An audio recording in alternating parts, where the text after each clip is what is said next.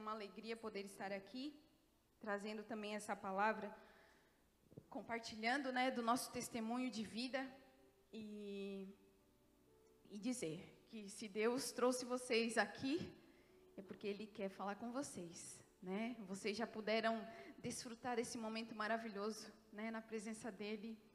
E isso é muito bom, muito bom. Então, seguimos adiante sobre o tema de pregação, o novo de Deus.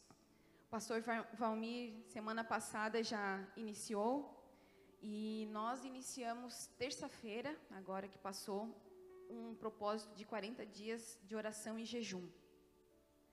E eu sempre entendo oração, jejum, eu me privar de algo que eu gosto, né? Seja um alimento, seja um tempo de lazer, seja algum hábito que eu faça todos os dias, que vai me fazer falta.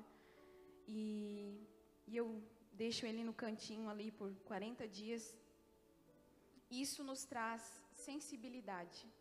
Sensibilidade ao falar de Deus, sensibilidade ao que Deus nos orienta através da Sua palavra e nos deixa abertos ao receber dele, né? E quando o pastor falou o novo de Deus, é, eu pensei, o novo de Deus, o que vem à minha mente é uma mudança, né? Quando chegar esse novo de Deus, é uma transformação. Então, Assim como um jogo de videogame, né, tem os níveis, as etapas, nível 1, nível 2, é um dia de cada vez. Assim, quando chegar um novo de Deus também, a gente vai poder passar o, o nível adiante. Não tem como resetar e a gente voltar lá para o início. O novo de Deus não tem como nós cancelarmos né, essa chegada. E quando eu pensei, então, nessa questão do novo, né, é, e falando sobre doenças, é, foi uma questão assim que veio de imediato, e o pastor Valmir também comentou comigo, Anne, aquele testemunho que você deu da mudança, da transformação que Jesus fez contigo, é, coloca o teu testemunho da vida do Tobias, da vida da tua família, apresenta para a gente, divide com a comunidade, compartilha o que Deus fez na vida de vocês. E, e quando a gente fala em né, compartilhar um momento de dor, não é fácil. É como se a gente voltasse lá e olhasse para as feridas, dar uma cutucadinha na ferida e a gente sente, né? A gente chora porque foi momentos, foram momentos difíceis.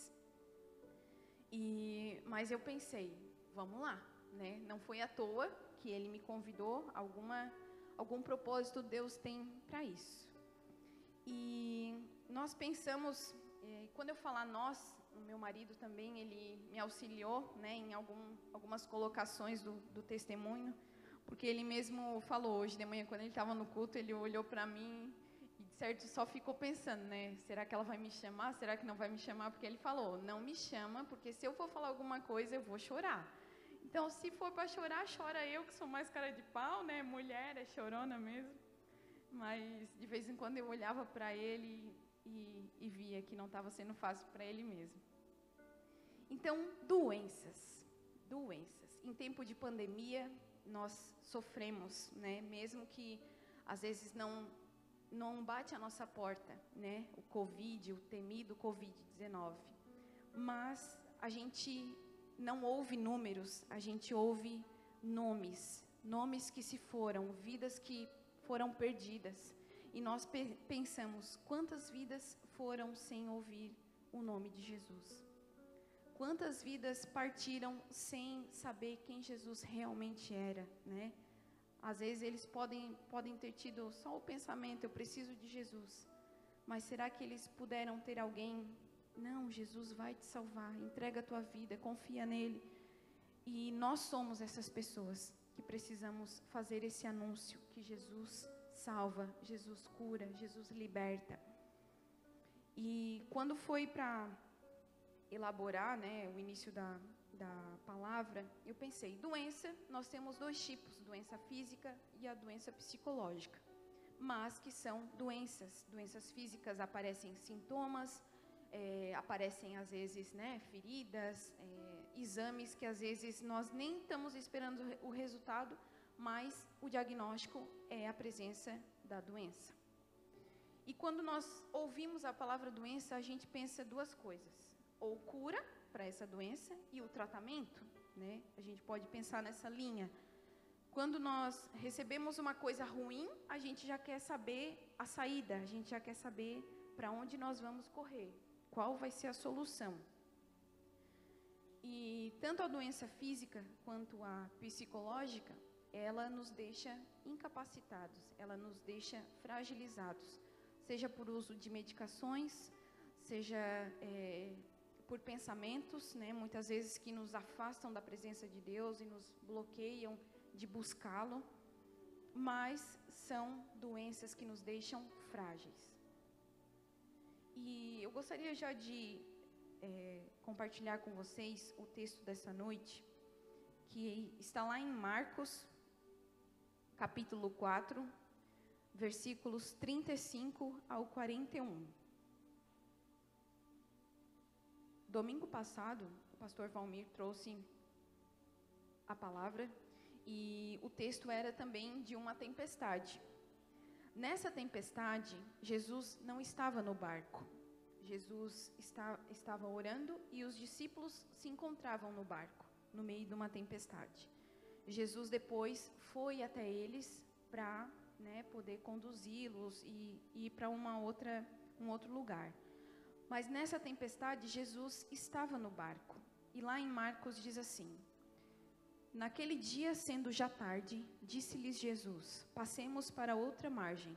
E eles, despedindo a multidão, o levaram assim como estava no barco, e outros barcos o seguiam. Ora, levantou-se grande temporal de vento, e as ondas se arremessavam contra o barco, de modo que o mesmo já estava a encher-se de água. O barco já estava enchendo de água. E Jesus estava na popa dormindo sobre o travesseiro.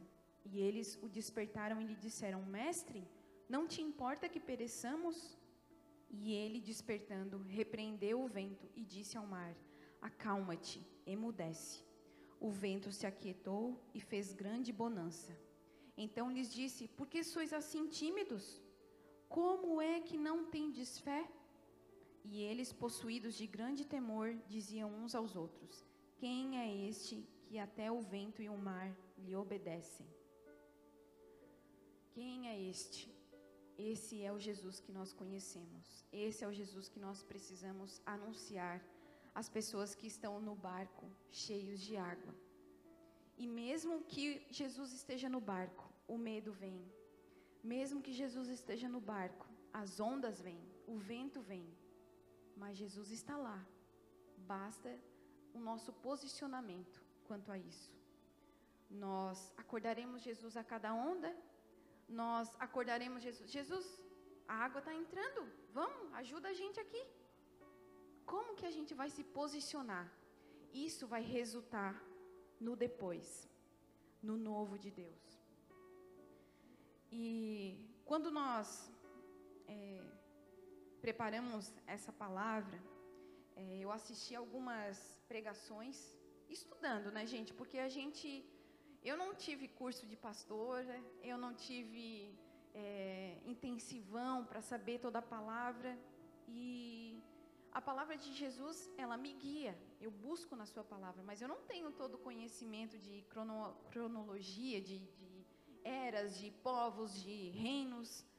E eu fui assistir algumas pregações e deu vontade de eu ligar para o Valmir e dizer: olha, tem tempestade maior que a minha. Tem tempestade que a minha é uma marolinha. Tem tempestade que, gente, nem se compara com o que a gente viveu. Mas essa foi a nossa tempestade. Talvez a tempestade de vocês também tenha sido uma marolinha. Mas foi a tempestade de vocês, foi uma dor que vocês vivenciaram. E assim também foi com a gente.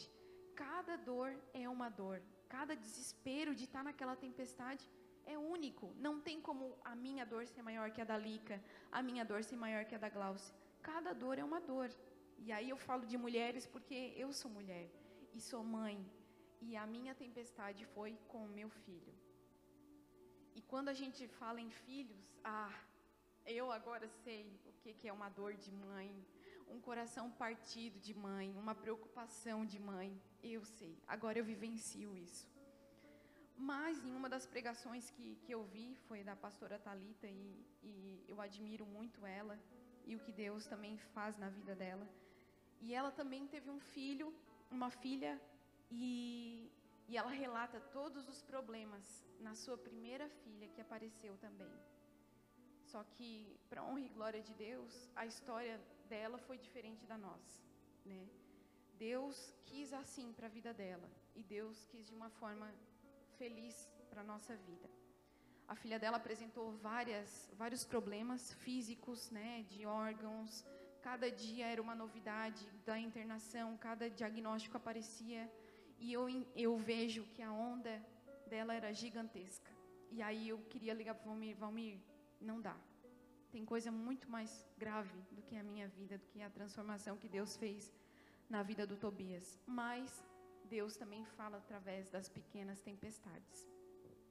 Enfim, a filhinha dela morreu depois de um período e, e foi muito triste para ela. Mas hoje ela tem mais três filhas e, e eu entendo que foi uma dor única, mas ela pôde celebrar depois. Ela esqueceu a primeira filha dela? Com certeza não. Mas ela celebrou depois com o novo de Deus sobre a vida dela, a, a chegada das três filhas. E isso me ajudou a entender uma coisa. Esses períodos de tempestade, esses períodos de escuridão, não é culpa do diabo. Não é o diabo tocando na nossa vida. Isso é um período de Deus dizendo: Anne, eu quero que tu reconheça a minha fidelidade. Eu quero que tu lembre do meu amor por vocês. Anne, eu quero que vocês reconheçam somente o meu nome, que tem toda a autoridade sobre todas as coisas. É um período que Deus permite na nossa vida para que o nome dele seja exaltado. E lá em João 16:33 diz assim: Eu disse essas coisas para que em mim vocês tenham paz. São palavras de Jesus. Neste mundo vocês terão aflições. Contudo, tenham ânimo. Eu venci o mundo. Lá na internação, quem é que lembra de João 16, 16 33? Quando o diagnóstico chega, quem lembra, né, Magda, de João 16, 23? Né, Eberton? São histórias que já foram recuperadas, cicatrizadas, mas que ainda estão lá guardadas na nossa memória. Vitórias, milagres que foram é, recebidos, o novo de Deus, mas que ainda estão lá no nosso backup. Mas, quando a doença vier, a enfermidade vier, contudo, tenham ânimo. Eu venci o mundo, Jesus nos diz. Falar hoje sobre isso para mim, pode ser fácil, assim, olhando dias atrás, meses atrás, né? Porque nós hoje estamos celebrando o novo de Deus, a recuperação da saúde do Tobias, a nossa recuperação, a saúde mental, a saúde física. Nós podemos hoje estar celebrando. Mas nós sabemos que há muitas pessoas internadas, os leitos de UTI estão cheios e nós precisamos ainda assim guerrear contra as pandemias, guerrear contra as doenças, sobre as enfermidades, desde uma unha encravada, e hoje pela manhã eu falei dessa unha encravada, e tinha uma pessoa com a unha encravada aqui. A dor é dói do mesmo jeito. Pode ser só uma unha encravada, mas deixa ser a tua, para ver se não vai doer tanto. Deixa, deixa cortar um dedinho com a faca na hora de picar a cebola para ver se não vai doer na hora que tu for lavar a louça. Deixa vir a dor, deixa vir a doença sobre a tua vida, para ver se não vai ser. Ah, não, mas a minha doeu mais. A minha doeu um pouquinho mais. Mas para Deus, Ele recebe a dor, né? Cada reclamação, cada coração quebrado, Ele recebe de uma forma. Porque é a dor da Dani, é a dor da Su, Ele vai receber como única. Eu preciso socorrer a sua, eu preciso socorrer a Dani.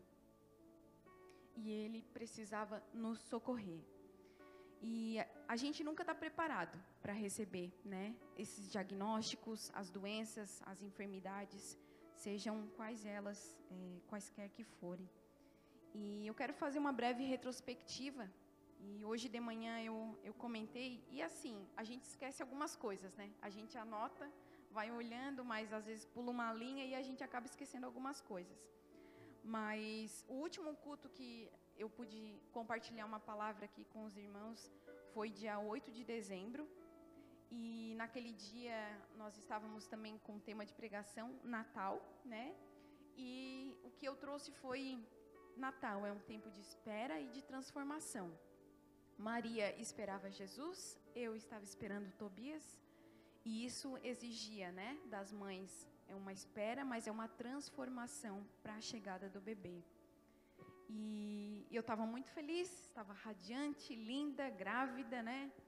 E até eu falei para o Tiago assim, ah, eu queria que desse calor para eu ir com a mesma roupa e dizer, né? Eu tô com a mesma roupa que eu estava naquele culto mas né, não deu tanto calor e o vestido também hoje eu provei estava bem grande, isso é um bom sinal, porque a gente né, tem que perder uns quilinhos, enfim. É, mas a gente olha para trás, por mais que eu po poderia estar tá falando a mesma coisa, a mesma pregação, mas houve a minha transformação, porque a chegada também exige uma transformação da gente, tanto pais, tanto mães. E quanto a essa pregação que eu falei, é, depois que, que ela se encerrou, teve o período de ministração aqui na frente. E eu fui para frente para orar por uma pessoa. E quando eu vi, hoje de manhã a Madalena estava no culto, então eu falei diretamente para ela. Ela veio e eu senti uma mãozinha no meu ombro. Eu assim, pensei comigo, né? Eu não estou aqui para receber, eu estou aqui para orar pela Bruna. Estou aqui para orar pela pessoa. E desculpa, eu falei o nome da pessoa, mas tudo certo. E, e me veio assim, sabe quando tu tá orgulhosa demais para achar que tá tudo certo na tua vida e tu não quer receber oração? Tu acha que tu não precisa de oração? Tu acha que não, tá tudo bem, né? Por que, que ela veio orar por mim? Por quê? Porque Deus falou com ela, não falou comigo que eu estava precisando de oração. Ela recebeu a palavra de Deus para vir orar para mim, pela chegada do Tobias. E ela botou a mão no meu ombro e eu fechei os olhos, né, em, em obediência, em oração. E ela ministrou sobre a chegada do Tobias, me preparando, dizendo para eu ficar calma. E o Tobias, o prazo de nascimento dele era para janeiro. E mesmo brincando, todo mundo estava falando: vai chegar antes, vai chegar antes. E ele chegou antes. Ele chegou de 35 semanas e, e ela tinha orado por mim, no poder do nome de Jesus. E isso me trouxe um período assim de, de glória, né? Porque prematuro, ele chegou bem, ele não foi para incubadora, ele não ficou no respirador. Foi um susto? Foi um susto maravilhoso, mas foi tudo bem. E o nosso barco estava ali, Jesus no barco, família no barco, mas no meio da tempestade. Foram períodos de calmaria em cima do mar, mas a tempestade começou e a primeira onda chegou. No dia 22 de dezembro, era o último culto celebrado aqui durante o ano, né, 2019. Ah, nós estávamos na casa da mãe e, e a Lei, a Lei, minha irmã e a mãe já estavam prontas para vir para o culto. O meu chefe com a sua esposa foi nos visitar. E quando nós saímos da internação, nós tínhamos é, um resultado de é, glicemia baixa no sangue do Tobias. E tinha que ficar muito atento, né, quanto às mamadas, é, para ele ficar sempre bem. E a gente veio com aquele negócio na cabeça, né? A hipoglicemia baixa, HGT baixo. E quando deu o período da, delas se arrumarem para sair para o culto, o, o Tiago veio com o Tobias no colo, já sem respirar, roxinho. Anne, acho que está com HGT baixo. E eu imediatamente, né, tirei meu peito para fora, tentando, né, como é que ele sem respirar ia mamar, mas automático foi e e aí não, não reagiu e a mãe logo pegou ele do colo, levantou ele assim, soprou, que depois a gente soube que não era o certo para fazer, mas enfim, foi o que as armas que a gente tinha para socorrer o Tobias naquela hora. E aí a primeira onda veio em direção ao nosso barco. Encheu de água? Não, não encheu de água, mas balançou bastante. A gente ganhou um sacudão e fomos então para o hospital e, gente, eu vou contar os detalhes, porque assim, não é para vocês ficarem com pena da gente, mas para vocês saberem a grandeza de Deus em todos os detalhes. Para vocês reconhecerem que esse Deus, ele se manifesta nos pequenos detalhes também. E a gente foi para o hospital e lá fizemos a primeira consulta e a médica falou assim: "Ah, pode ser por causa da prematuridade. Vocês vão para casa e fiquem atentos aos sinais dele". Enfim, fomos para casa e esquematizamos um, um, um plantão. Então eu fui dormir para ficar de noite, o Tiago ficou cuidando dele, a mãe também. E, e, aí ele apresentou outra crise de apneia e foi, fomos daí internados de novo. Fomos para o hospital e aí exames, picadas, tentativas de coleta de sangue. E aí a gente imagina um bebezinho que o braço da grossura de dois dedos, imagine o tamanho da veia, né?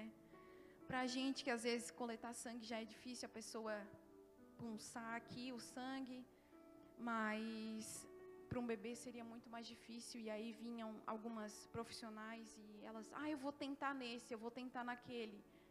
E eu pensava, eu não quero que tente, eu quero que colete certo. Pega essa amostra, pega essa veia aí de uma vez né? E, e aí aquela angústia, não é para tentar, né? A gente leou, eu estava começando, né? Mas a raiva ela vem imediatamente, porque a gente precisa defender o nosso filho. Então, e vieram e vieram e tentaram e a gente olhava assim com cara de e agora, né? Se eu não tenho capacidade para coletar, né, Magda? Então elas que tentem se eu não sei achar a veia, porque eu queria saber achar uma veia para eu punçar aquela veia ali e tirar aquele sangue.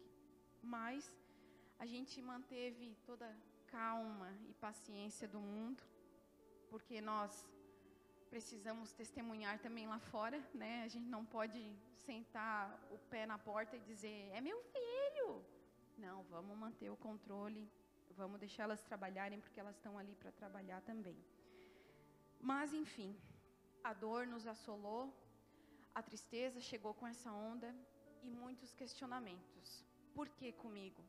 Por que com Tobias? Por que com Tiago? É o nosso primeiro filho. Nós que procuramos fazer tudo dentro dos padrões bíblicos, né? Casamento, família, vida de relacionamento com Deus.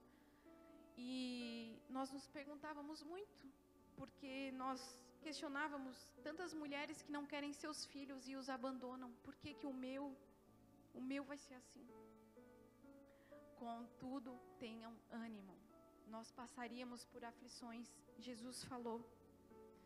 Mas, como eu falei hoje de manhã, o ânimo, ó, voou, foi para longe, já estava no espaço, não tinha ânimo nenhum.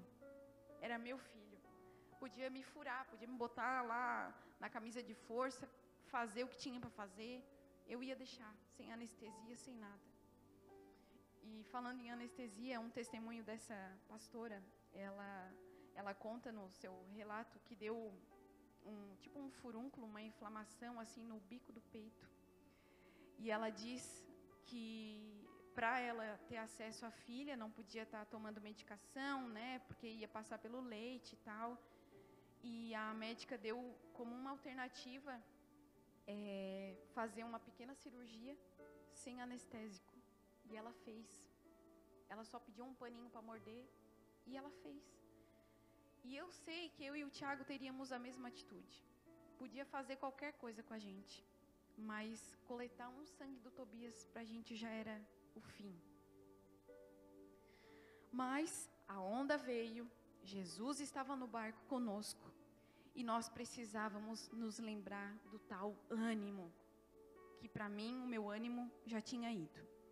Mas nós estávamos ali, de corpo presente, a cabeça já nem tanto funcionando bem, mas enfim, estávamos ali porque o nosso filho estava precisando da gente.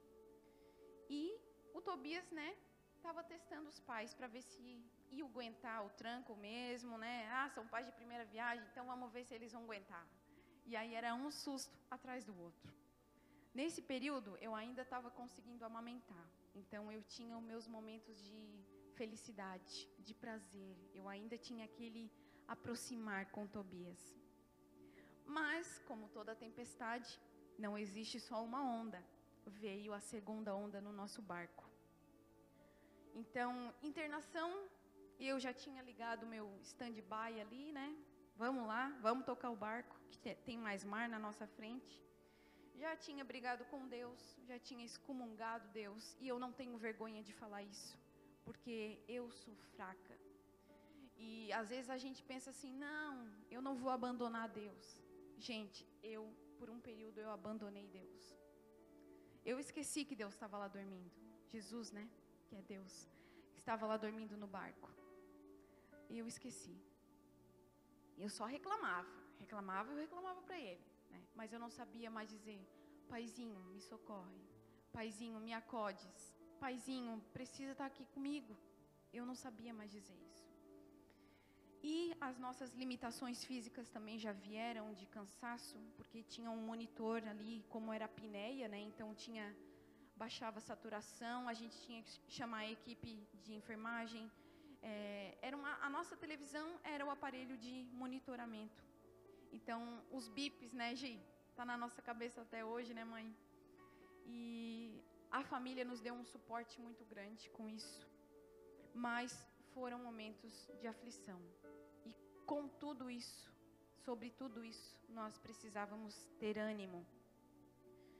E nessa segunda onda eu já não estava mais amamentando, porque foi colocado sonda né, no Tobias.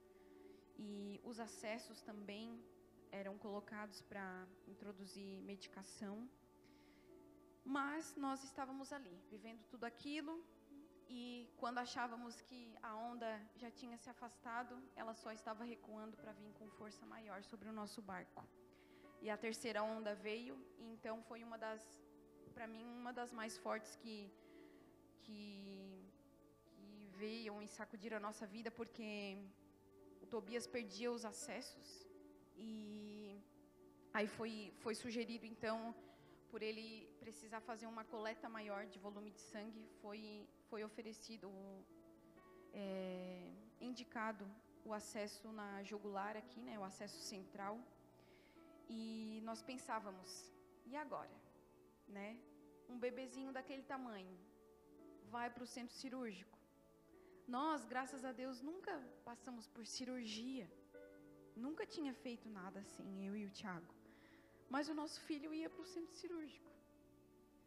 Um tisco daquele e nesse dia eu fui para o banheiro, chorei horrores, porque a sensação que vinha sobre mim era que meu filho não ia sair do centro cirúrgico. E, e aí foi o último momento mesmo que eu clamei a Deus e, e aí eu, eu assim, estou entregando tudo. E nesse dia, olhando a palavra hoje, eu posso dizer que eu, a onda me, me balançou tão forte que eu só fiquei com a mão pendurada no barco. Eu estava querendo pular fora já. E eu não falo isso em termos de suicídio, mas, sabe assim, tu querer acordar no outro dia e, ah, foi só um sonho. Foi mais ou menos isso. E graças a Deus ele foi, fizeram esse acesso e coletaram amostras de sangue. E ele fez 27 exames. Eu queria trazer todos eles hoje aqui eu queria ter a oportunidade de rasgar todos eles. Porque o nome de Jesus está acima de todos os diagnósticos que nós temos lá em casa. E no final da pregação eu vou explicar o porquê. E enfim, a segunda onda veio, balançou, me jogou para fora do barco e eu estava só segurando aqui. Nisso, nesse período, nós tivemos no quarto momentos de alegria. Nós tivemos momentos de risadas. Jesus era como nos chamasse: Ei, vem aqui, deixa eu te mostrar uma coisa. deixava Tobias lá deitadinho, chamava a mãe, o Tiago e eu num cantinho, como se ele contasse uma piada e nós ríamos e depois voltássemos para lá de novo. Então nós, pelo amor da família, pelo amor de Deus, pela nossa família, para a gente não ficar só vivendo aquele momento de tristeza, Ele permitia esses momentos de alegria. Então, foram momentos difíceis? Foram. Contudo, ainda tinha um pouquinho de ânimo. Contudo, ainda nos restava um pouquinho de ânimo. E a terceira onda veio, balançou, sacudiu, fiquei pendurada no barco. E conforme os exames é, eram feitos, os diagnósticos também chegavam. Então, a nossa equipe médica que nos, nos assistiu foi maravilhosa, as técnicas também. E toda, todo o hospital já conhecia o nome do Tobias. Do porteiro até a camareira, até a cozinheira, todo mundo já conhecia o Tobias. Era muito famoso. Era mais famoso do que o Tiago, que trabalhava no hospital todo mundo conhecia. E aí, como o nosso barco já estava agitado, quem sabe, né, as ondas iriam se acalmar. Não, Jesus ainda estava dormindo. Nós não tínhamos acordado Jesus ainda. E a quarta onda veio. Na virada do ano, dia 31. Então, é, a gente tinha feito os exames, né, foram chegando. Então, muitos deram negativo, alguns apontavam algumas coisinhas, né, e a, inclusive a anemia, né, porque é muito sangue retirado para os exames. E um dos exames também foi feito o eletroencefalograma e, e o resultado saiu, mas até o dia 31 não tinham falado para a gente. Quem sabe por ser uma data festiva, enfim, né, plantões. E na virada do ano, a Gi estava com a gente de manhã, eu acho, meio-dia ela foi embora, nós passamos a tarde sozinhos, e o plantão da manhã era à noite, e o pai também foi junto.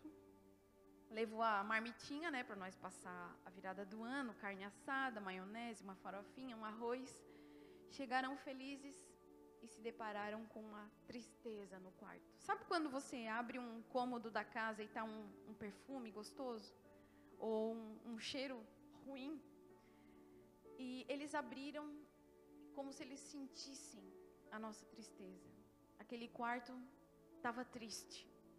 O Tobias nesse dia ele estava já um dia e meio sem comer.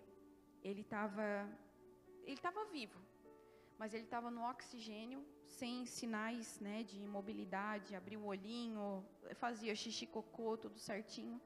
Mas como estava sendo feito medicações, né, e foi iniciado a dose de ataque que eles falam, ele ainda estava respondendo a essas doses de ataque, então era muito forte a medicação. E aí, naquele dia, entrou um médico de plantão, e nós havíamos chamado já várias vezes, e ele chegou no plantão dele e foi lá no nosso quarto. E ele abriu assim, e nós olhamos, ai, graças a Deus, chegou, não sei o quê. E ele já foi assim, ó, é, o oxigênio tem o cabinho, né? Ele já entrou, tirou o oxigênio. Ó, oh, família, ele não nos olhava nos olhos. Ó, a família foi enrolando o cabinho, botou lá. O Tobias, ele tem epilepsia, tá? Vocês têm que esquecer o monitor. O monitor é ele. Vocês têm que acompanhar ele. Se está respirando, se não está respirando, se está se mexendo, se não está se mexendo. E foi falando, foi falando. E ali ele já foi mexer. Já mexia no Tobias e tal, e viu todas as coisinhas, escutou tudo certinho. Beleza.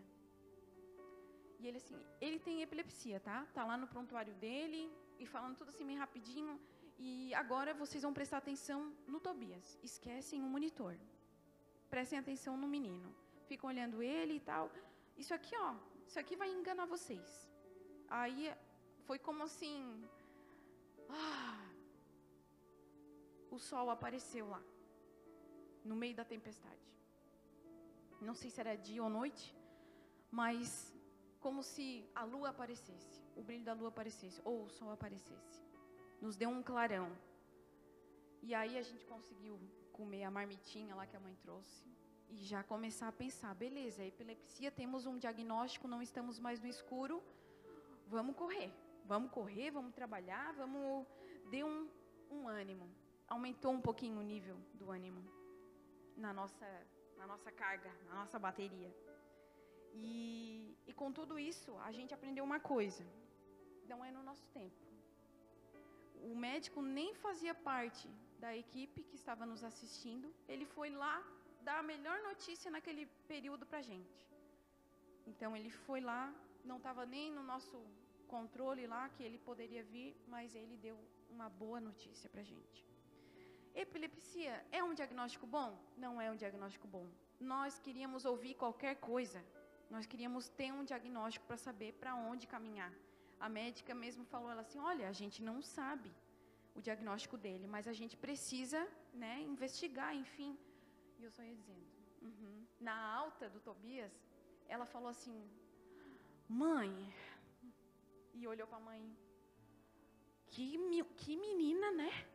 Que menina forte. E eu olhei para ela assim: "Ah, forte. É só por fora.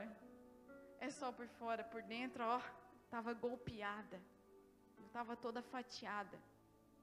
Mas, contudo, tenham ânimo.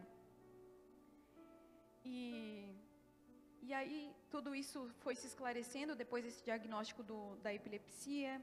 É, nós ficamos um período ainda sendo assistidos né, para receber todos os resultados dos exames. Ainda faltava um, um, um terceiro teste do pezinho que, que foi, foi feito. E, para nossa surpresa, as ondas não pararam. E a quinta onda, e por último, no nosso período de navegação, se encerrou. Mas ela veio forte também. O Tobias ele foi diagnosticado com deficiência da biotinidase, que é uma enzima, e ela precisa ser suplementada. Hoje a gente pode dar aula da deficiência da biotinidase, porque a gente soube o que, que é esse negócio. Mas num dia, acho que era um domingo, a médica estava de plantão e ela falou: Ah, é, diz para o Thiago, o Thiago e a Anne vir lá no PA, que eu estou de plantão, preciso falar com eles. Saiu mais um resultado e nós, opa, se é para nós ir lá é notícia boa, né? Se ela quer nos dar notícia pessoalmente, imediatamente é boa, né? Nós já estava pensando, esperançoso. E fomos lá batendo chinelinho no corredor do, do hospital. E chegando lá, ela assim: Olha, saiu mais um resultado. O Tobias tem deficiência da biotinidase. E eu, o que, que é isso? E ela nos explicou, com toda a atenção do mundo, nos explicou. E nós pensamos: Tá, tem, tra tem tra tratamento? Ela assim: Tem, tem tratamento. Mas vocês ainda têm que procurar essa biotina, porque não era um medicamento. Sabe esses produtos de bombado, assim, de ah, suplementação e creatinina e isso e aquilo? A tal da biotina nós compraríamos dessa forma. Só que era um domingo e a gente começou a ligar para as possíveis lojas que estavam abertas, né? No tempo o shopping estava aberto, então a gente ligou para essas lojas esportivas perguntando da biotina, só que a, a dosagem, né, a miligrama ali, era menor que nós precisávamos e só tinha uma concentração maior. E aí liguei para a farmácia de manipulação, é para minha amiga que trabalha na farmácia de manipulação, e ela diz: Anne, eu tenho a biotina em casa. E é exatamente a dose que tu precisas. Deus, ainda em momentos de tempestade, Deus opera milagres. Ainda que ele esteja dormindo, ele opera milagres. Eu vejo que isso foi um grande milagre, ela ter a biotina na mesma dose que nós precisávamos. E, e aí era aquela cápsula destravada, enfim, nós abríamos, diluía na água e foi tudo se encaminhando. Tobias foi evoluindo, para a glória de Deus, ele foi melhorando, as dosagens da medicação foram sido, sendo ajustadas para ele poder ir para casa com, com as medicações das doses certas. Então, nós fomos para casa. Tobias ganhou alta sendo chamado de glutão, não era guloso, era glutão. E ele saiu bem, né? Diante de toda a situação que nós vivemos, ele saiu bem. Mas nós tínhamos a pressão psicológica agora, né? A doença psicológica em mim, mãe, principalmente. É, eram medicações com horários fixos, 8 horas da manhã tinha que dar o fenobarbital, que é o conhecido gardenal, para controle da epilepsia. e tinha outro para o refluxo. E nós também tivemos o, diagnóstico do coraçãozinho dele, que por ser muito novinho, ainda tinha os forames ali abertos, que se fechariam no sexto mês. Mas fomos para casa, né? Ah, vamos viver agora o nascimento do Tobias, né? Vamos. E eu só por fora essa alegria, porque por dentro. E o medo. E o Tiago ia, ia voltar de férias. E a mãe, né? Quando que eu ia voltar para minha casa? Quem é que ia me ajudar? Todos esses medos, porque até agora nós estávamos sendo assistidos por uma equipe médica. E nós agora seríamos os médicos, nós seríamos os enfermeiros. Então foram muitas coisas que nos assombravam, essa pressão. Mas o que eu me perguntava, Deus não me fez mãe? Então eu vou ser mãe. Eu não pedi um filho para Deus? Então eu vou curtir o meu filho. E aos pouquinhos nós fomos vivendo essa transformação. Deus não colocou um Golias na vida de Davi? Ele não derrubou Davi? Então eu tinha que de, de, derrubou Golias? Então eu tinha que derrubar o meu Golias que tinha se levantado também. E contudo, é, nós ainda tínhamos ânimo. E de manhã eu coloquei, porque o Tiago estava aqui, eu coloquei que em meio de aflições, né, a gente precisa de um porto seguro. E depois que a gente casa, o nosso porto seguro não é mais a nossa mãe, nem o nosso pai. O nosso porto seguro é o nosso esposo. E às vezes eu brincava com ele, eu assim, e aí, tudo certo? Tudo, tudo certo. E eu quero honrar a vida dele por isso, porque quando eu precisei dele, ele estava sempre atento, sempre alerta. Ele era o meu porto seguro naquelas noites, ele era o meu porto seguro que eu me refugiava. E às vezes nós brincávamos assim: ai, estou com saudade de ti. Sai, sai, vai cuidar do teu filho. E vou usar a palavra aqui, né, que nós brincávamos: vai dar teta, vai dar teta, anda, anda, anda. Mas eu não dava mais, né, não amamentava mais. Mas era mamadeira. E ele falava: vai, vai, vai dar teta, vai dar teta, vai trabalhar. E momentos como esse a gente nunca vai esquecer. Poderão vir mais tempestades, poderão, sobre o nosso casamento, poderão vir mais tempestades. Mas eu sei que Ele é o meu porto seguro. E isso também, a vida dois, ela precisa ter esse reconhecimento, né? Esse, eu sei que Tu é meu porto seguro. Essa palavra de confiança. Quando eu não conseguia acordar para dar mamar para o Tobias. Minha sogra às vezes brigava comigo porque ela não dormia. A mãe dormia, mas a Gi não dormia. E aí ela ia lá, Anne, vamos, que dar um mamazinho. E o Tiago pegava, preparava todo, né? A fraldinha, cuidava dos, dos acessos ali. E eu ia lá, morrendo já, né? Cansaço. E ele me socorria nessas horas. Ele era o meu porto seguro. Então, recapitulando. Natal, que eu havia falado, tempo de espera e de transformação, né? Com a chegada também ainda é um tempo de transformação na nossa vida. Uma transformação constante. E mesmo com a chegada, que é um momento de alegria, pode vir tribulações, pode vir alguma doença, algum diagnóstico. Mas Jesus nos lembra Tenham ânimo, porque eu venci o mundo. Na doença, na enfermidade, nós precisamos lembrar que é um tempo de ação. Onde a gente vai se posicionar? No barco. Será que a gente vai querer se jogar do barco, como eu quis fazer muitas vezes? Será que a gente vai continuar remando ali, um olho em Jesus, um olho no remo, um olho na, nas ondas, um olho na vela, controlando o barco, controlando a situação e sabendo que Jesus está no nosso barco?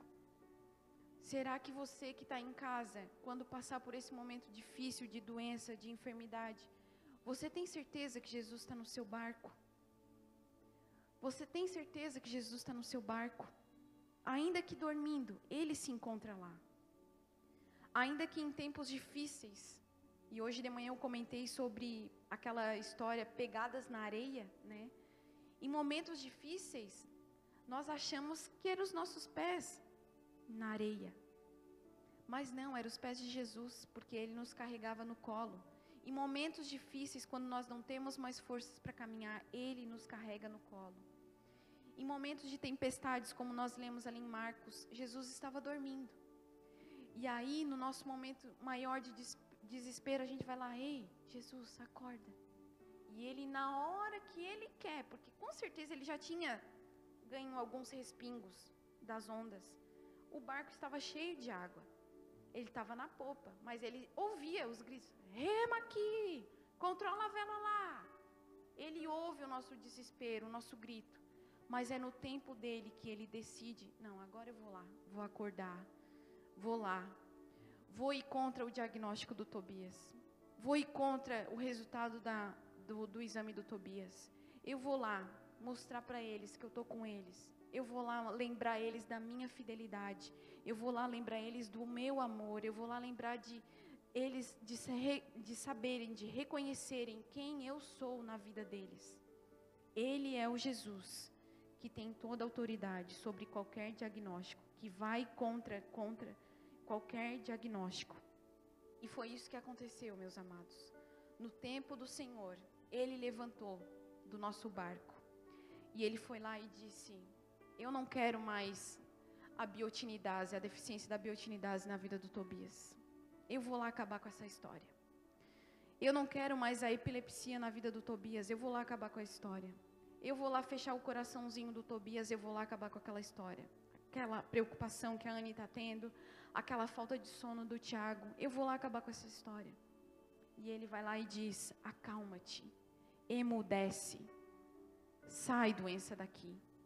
Ele tem autoridade sobre a minha enfermidade, sobre a sua enfermidade, sobre um vício, sobre qualquer situação. Jesus está acima de todo e qualquer poder contrário o dele.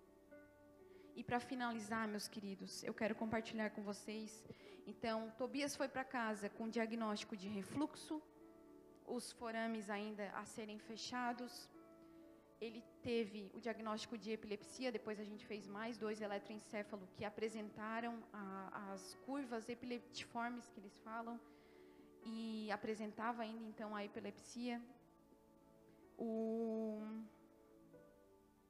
acho que só o refluxo, a biotinidase, o coraçãozinho e a epilepsia. E o medo da mãe dele, né? Com certeza. E Deus veio sobre a nossa vida. Deus veio sobre a vida do Tobias. O refluxo, já bem no começo, foi descartado. Não era um refluxo que ele teve. E ele vomitou uma vez no hospital. E foi por conta do remédio, que era um pozinho que era dado. E foi a única vez que ele vomitou. Então, a gastro nos indicou: para com a medicação, vamos acompanhar ele continua com o leitinho e vamos ver a evolução dele. Então, o refluxo para honra e glória do Senhor foi descartado. E nessa semana, não há coincidências quando nós somos cristãos, quando nós cremos naquele que tudo faz por nós. Eu não acredito em coincidência e eu sei que era para deixar a mensagem mais alegre, para a gente poder anunciar que estamos vivendo o novo de Deus. E nós tivemos os dois resultados da biotinidase, ela foi descartada também. Nós tivemos uma consulta com a geneticista há, algumas semanas atrás e ela, ah, vamos fazer mais um exame, mas para mim, como eu já tinha dito, não, ele não tem biotinidase, a, a deficiência, mas vocês continuam até lá a data da confirmação. Então a biotinidase foi. Já era. Se eu tivesse o potinho aqui, eu queria, né? Até brinquei com a mãe, manda aqui, manda aqui que eu vou dominar no peito, ó vou jogar longe. Mas, né, a gente tem que se comportar, tem que ser mocinha aqui, mas tudo bem. E é, o coraçãozinho dele está fechado, em nome de Jesus, e nós cremos que fechado fisicamente, mas aberto para os grandes feitos que o Senhor vai falar e vai fazer através da vida dele. E nós reconhecemos que esse Deus, ainda que dormindo no nosso barco, nós ainda temos mais um é a epilepsia. Em abril a gente fez um exame, o outro eletroencefalograma, que já os três anteriores que a gente fez era uma folha de diagnóstico. O último que a gente fez em abril foram três linhas. E apresentava curvas uniformes curvas uniformes, já um diagnóstico que apontava a ausência dessas curvas epileptiformes. Então, nós retornamos ao neuro. O neuro disse: vamos manter a mesma dose, porque ele está aumentando o peso, está crescendo, mas vamos manter a mesma dose para ter esse controle. E aqui de manhã eu não falei, mas eu quero honrar a vida da sua. Porque teve um período que a gente teve o Descende esse ano, e os pastores, conforme foram conduzindo o culto, né? Eles falaram: você que tem alguém que tem enfermidade, é, ore por essa pessoa, manda uma, uma mensagem para essa pessoa. E não é eventos que nos curam, não são eventos que, ah, não, data e hora marcada para cura. Não.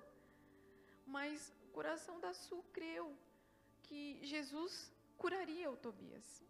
E o diagnóstico veio depois dessa oração da Su.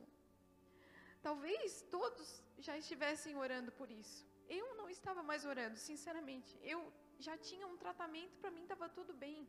Eu me preocupava sim com a evolução de quando o Tobias crescesse, como seria essa epilepsia. Mas a Su creu e ela mandou mensagem: Ah, amiga, é, tendo descende. E eu orei pela vida do Tobias. Eu quero desejar a cura para a vida dele em nome de Jesus.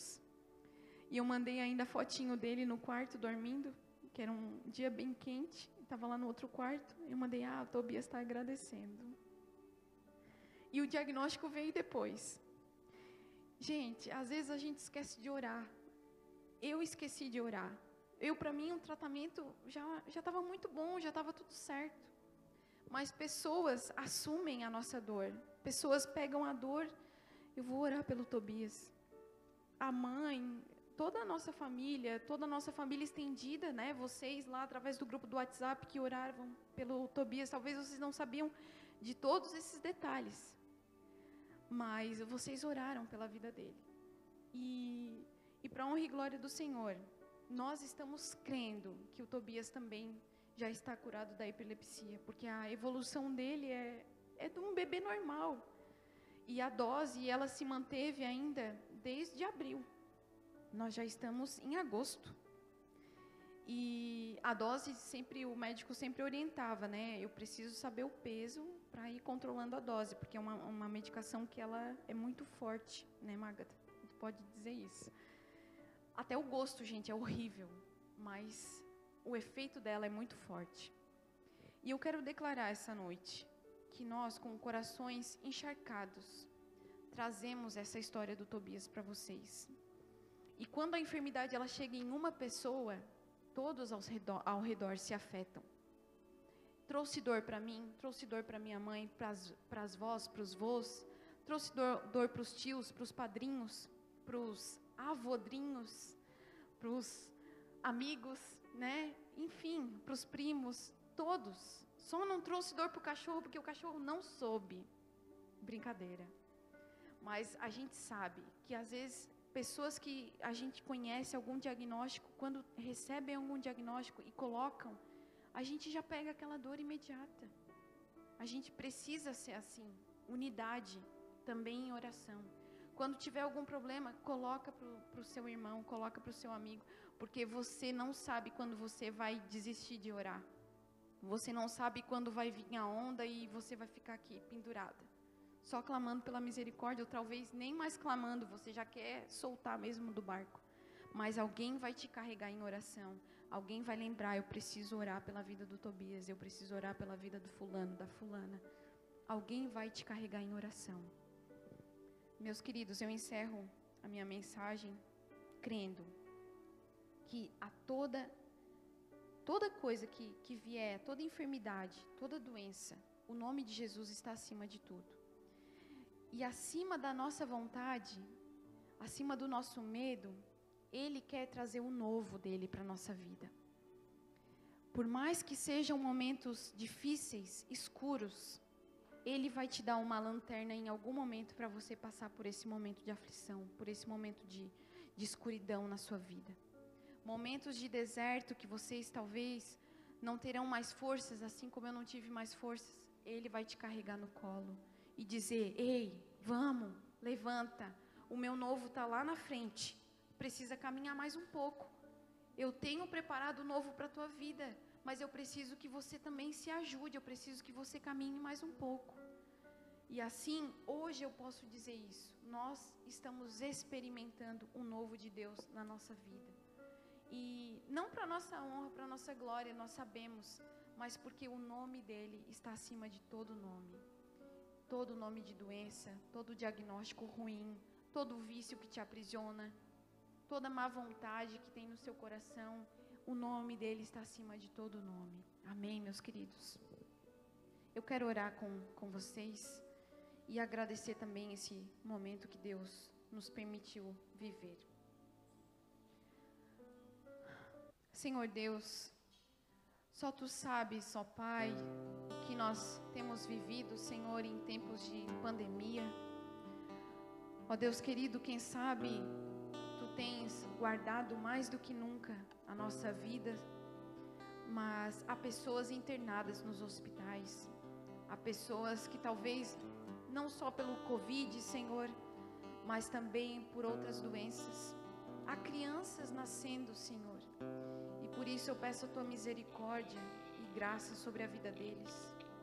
Ó Senhor, tu que viestes à terra, Jesus, tu que se fez pecado em nosso lugar, tu que se esvaziou de toda glória, toda majestade e veio nos ensinar o que era o amor veio nos mostrar os milagres e maravilhas, veio nos mostrar a tua fidelidade. Mas tu não é aquele Jesus da Bíblia que nós conhecemos apenas por se relatar uma história. Tu és aquele Jesus que ainda opera milagres.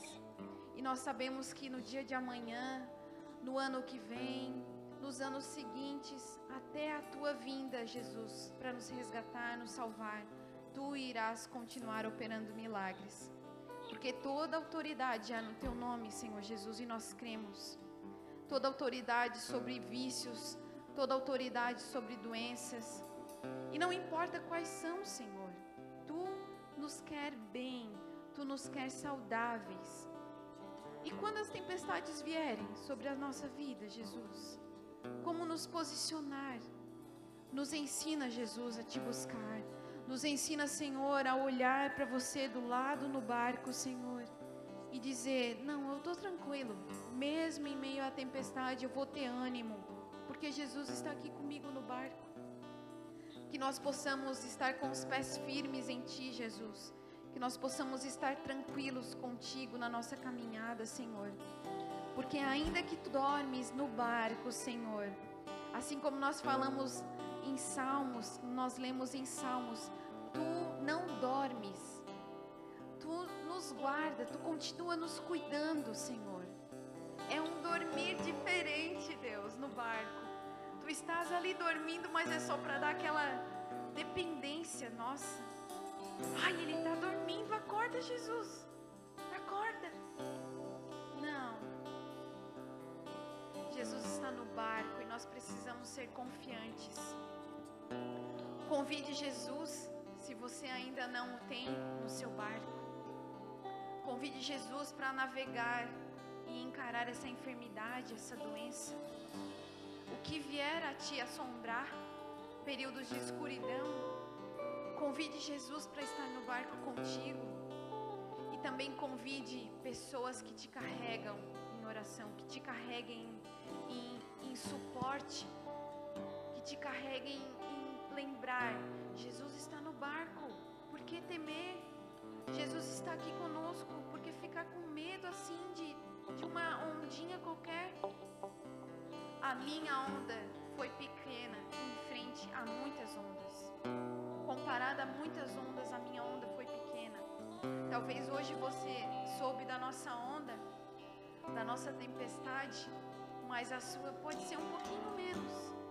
Mas é a sua onda está doendo, está incomodando, a sua doença te incomoda e mostra a dependência de Jesus.